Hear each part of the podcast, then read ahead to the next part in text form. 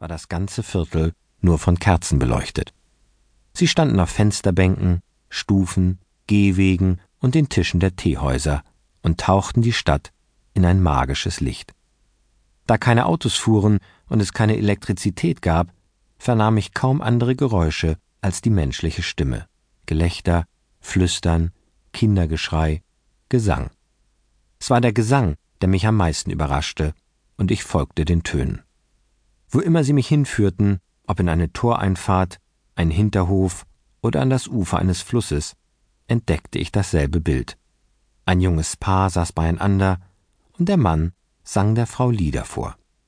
Später sollte ich erfahren, dass das eine burmesische Tradition ist für frisch verliebte Paare. Am nächsten Tag wanderte ich ziellos und schwitzend durch die Stadt. Nach einer Weile entdeckte ich über einem Hauseingang eine vom Regen ausgewaschene Schrift. Bagan Bookstore, English Books. Da ich kein Burmese sprach und niemanden in der Stadt kannte, hoffte ich auf einen ersten Kontakt und betrat den Laden. Er war klein, keine 20 Quadratmeter. In Holzregalen, die aussahen wie selbst gebaut, stapelten sich alte Bücher fast bis unter die Decke. In der Mitte des Raums hockte ein alter Mann an einem flachen Tisch. Über ihm drehte sich träge ein Ventilator. Er trug einen verblichenen Longi und ein zerlöchertes, weißes Unterhemd. Er blickte auf und fragte, was ich wollte. Mich mal umschauen, erwiderte ich. Er nickte und widmete sich wieder seiner Arbeit. Vor ihm lag aufgeschlagen ein Buch in erbärmlichem Zustand, die Seiten zerflettert und voller Löcher. Daneben standen zwei kleine Töpfe. Einer war voller winziger Papierschnipsel, der andere enthielt Klebstoff. Der alte Buchhändler fischte mit einer Pinzette einen Schnipsel aus einem der Behälter, tunkte ihn in den Leim und klebte ihn auf eines der Löcher auf der Buchseite. Dann nahm er einen schwarzen Stift und eine Lupe und zog sorgfältig den fehlenden Buchstaben nach. Das Buch war mindestens 300 Seiten dick und er war erst am Anfang. Auf seiner Stirn standen dünne Schweißperlen, die er sich immer wieder mit einem Lappen abwischte. Im Laden war es noch heißer als auf der Straße. Auf dem Fußboden lagen mehrere Stapel Bücher, alle in ähnlich schlechtem Zustand. Ich schaute mich in den Regalen um. Dort standen ein paar Dutzend abgegriffene Taschenbücher, Urlaubslektüre, die ihm vermutlich Reisende hinterlassen hatten. Den meisten Platz nahmen Bücher über Burma ein, über die Geschichte und Kultur des Landes, seine Traditionen, seine Kunst, seine Tiere und Pflanzen. Suchen Sie etwas Bestimmtes? Nein, erwiderte ich. Sind Sie das erste Mal hier? Er sprach perfektes Englisch mit britischem Akzent. Ja, Woher sprechen Sie so gut Englisch? erkundigte ich mich. Das habe ich von den Engländern gelernt. Als er mein Erstaunen bemerkte, fügte er hinzu, aber das ist schon lange her. Ich betrachtete die aufgeschlagenen Seiten vor ihm. Was machen Sie da, wenn ich fragen darf? Ich restauriere ein Buch. Wie lange brauchen Sie für ein Band? Zwei bis drei Monate? erwiderte er. Ich nickte. Die Hitze ermüdete mich, und ich fragte, ob ich mich für einen Moment setzen dürfte. Er zog einen Hocker heran. Eine Weile beobachtete ich ihn stumm bei der Arbeit. Möchten Sie etwas trinken? fragte er unvermittelt. Sehr gern. Der alte Buchhändler erhob sich und verschwand in einem Raum am Ende des Ladens. Kurz darauf kehrte er mit einer Thermoskanne Tee und zwei Bechern zurück.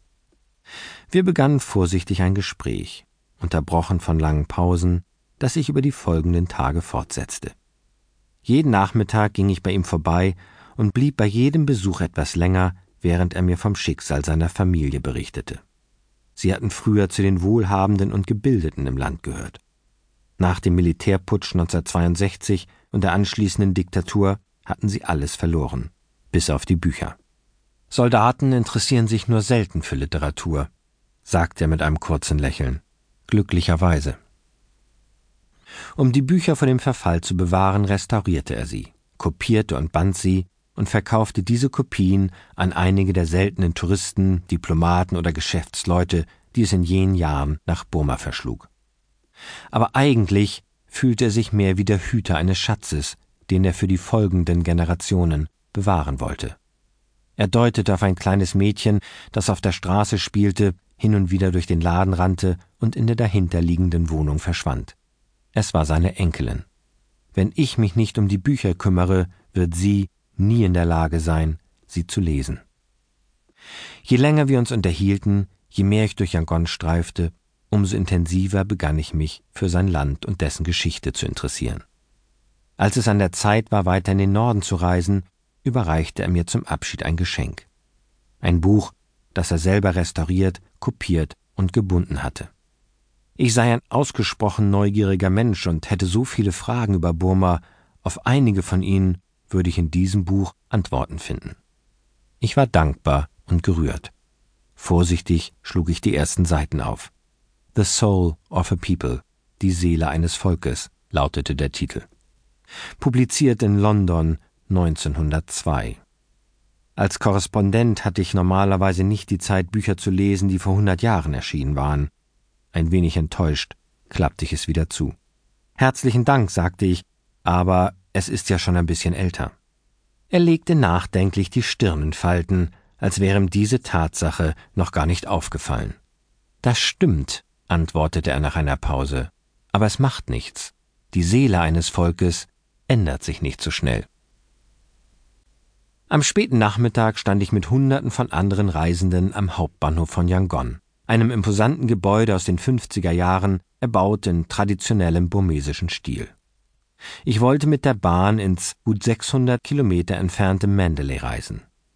Der Nachtzug nach Mandalay klang verheißungsvoll und romantisch. Er sollte laut Fahrplan 14 Stunden brauchen, eher 16 hatte mich der Buchhändler gewarnt. Oder 18 oder 24 je nach Zustand der Strecke, den Launen des Wetters und diversen anderen schwer zu kalkulierenden Faktoren.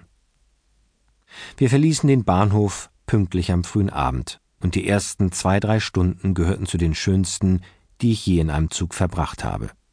Wir rumpelten mit 20, 30 Kilometern pro Stunde, oft aber auch in Schrittgeschwindigkeit, über die Schienen. Warme Luft wehte durch die offenen Fenster herein. Fliegende Händler liefen nebenher, sprangen auf, gingen durch die Waggons und verkauften Currys, Tee oder Suppen in Plastiktüten.